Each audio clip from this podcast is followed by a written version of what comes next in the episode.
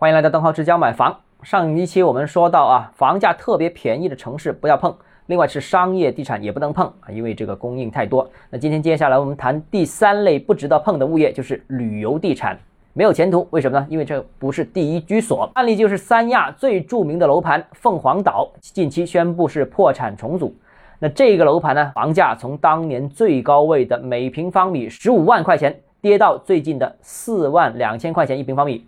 其实之前我就说过啊，这个能住的房子才有投资价值。这个所谓的住啊，讲的是能成为第一居所。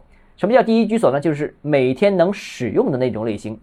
而度假型物业显然不是那种每天使用的那种类型，所以啊就不适合投资。除了这种产品不适合投资之外呢，疫情的影响当然也不容忽视了。它可能也是压垮这个三亚这个凤凰岛这个项目的一座大山。当然了，还有。这个海南壮士断腕式的这个斩断房地产需求，这个也是一座大山。不过话说回来，这个其实海南去地产化搞了这么几年，地产的确是基本上是去的差不多了，房地产企业是和项目基本上说都倒了差不多。但是好像也没发现海南有哪些产业能异军突起，来来去去还是老三样。所以到底是不是房地产企业挤占了其他企业的行业的一些资源呢？这个我看好像未必啊。第四样不值得呃碰的一些物业就就是酒店啊，酒店没有前途，不是现金奶牛。怎么说呢？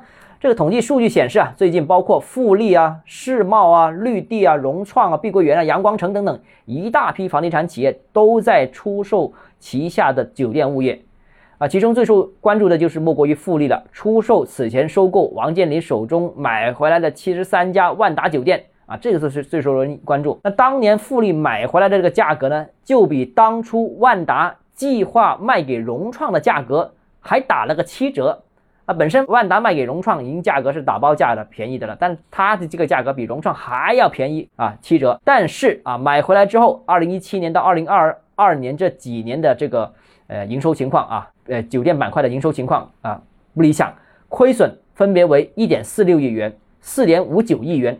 十点零八亿元，十亿元，连续四年年年亏损啊！这个是二零一七到二二零二零年，那更别说受疫情影响的二零二一和二零二二了。那最近呢，呃，有机构据说啊，为富力的这些酒店开了个价，但是据说价格还比当年富力买回来的价格还要低了一大截，那太惨了。那当年以为捡了个便宜，现在才发现捡了个烫手的山芋。那其他啊，房地产企业其实情况也差不多，酒店根本就是不是现金奶牛，反而是一个。资金的黑洞，你买回来之后还得不断投钱去养活它。